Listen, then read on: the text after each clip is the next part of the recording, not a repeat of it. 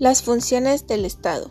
Las funciones son los medios que el Estado se vale para ejercitar sus atribuciones encaminadas, estas al logro de sus fines, de tal modo que las funciones del Estado son el sistema o medio que utiliza el poder público para cumplir con sus atribuciones o realizar cometidos.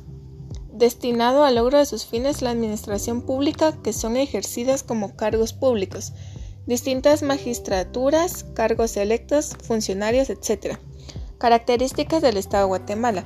El objetivo principal del Estado de Guatemala, según el artículo 2 de la Constitución de la República, es el garantizar a los habitantes la vida, la libertad, la justicia, la seguridad, la paz y el desarrollo integral de las personas.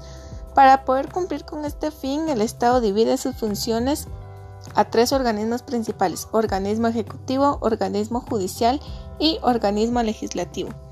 Las divisiones del Estado. El organismo legislativo.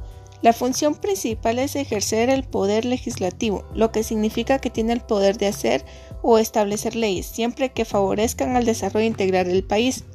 Está formado por el Congreso de la República, compuesto por diputados electos por los ciudadanos por medio del voto universal y secreto el organismo ejecutivo. La función principal es ejercer el poder ejecutivo, es decir, gestionar y administrar el Estado, formas y ejecutar políticas generales, representar a la nación en el extranjero, sostener a las Fuerzas Armadas y de vez en cuando participar en cuestiones legislativas.